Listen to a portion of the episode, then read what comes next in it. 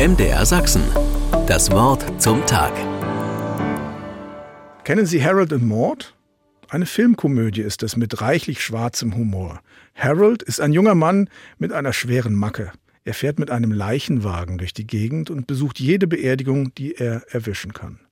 Maud ist eine unkonventionelle und gewitzte alte Dame, die ebenfalls gerne auf Beerdigung geht, aber aus Freude darüber, dass sie noch immer sehr lebendig ist.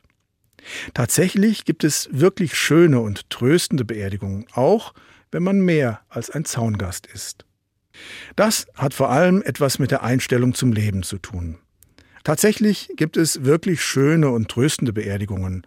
Als negatives Beispiel habe ich einen Abschied von einem Mann in Erinnerung, der mit Ende 50 plötzlich und unerwartet gestorben ist. In den Trauerreden war vor allem davon die Rede, wie viel Leben dem armen Mann vorenthalten wurde, weil er statt 80 eben nur 58 Jahre alt geworden ist. Der Urlaub in Ägypten war doch schon gebucht. Das genaue Gegenteil davon konnte ich kürzlich mit etwa tausend anderen Menschen in der Görlitzer Kathedrale erleben. Ein fröhlicher, frommer und herzensguter Mensch war überraschend gestorben. Über zwei Stunden dauerte das Requiem und es war eine wirkliche Feier. Hier war der Blick aller auf ein gelebtes Leben, ein erfülltes Leben gerichtet, voller Dankbarkeit, obwohl rein statistisch auch hier noch zehn Jahre drinne gewesen wären. Aber darum ging es nicht. Der Mensch und sein Wirken in der Welt, ja, das Leben an sich wurden hier als Geschenk gewürdigt.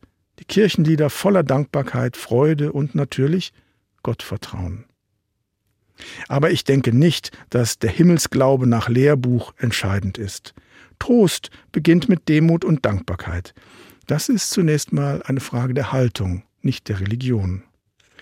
Im erwähnten Film verliebt sich der 18-jährige Harold in die 79 Jahre alte Maud. Es ist klar, dass das gemeinsame Glück auf Erden nicht von allzu langer Dauer sein kann. Aber die Liebe zum Leben kann der Tod nicht bremsen. MDR Sachsen. Das Wort zum Tag.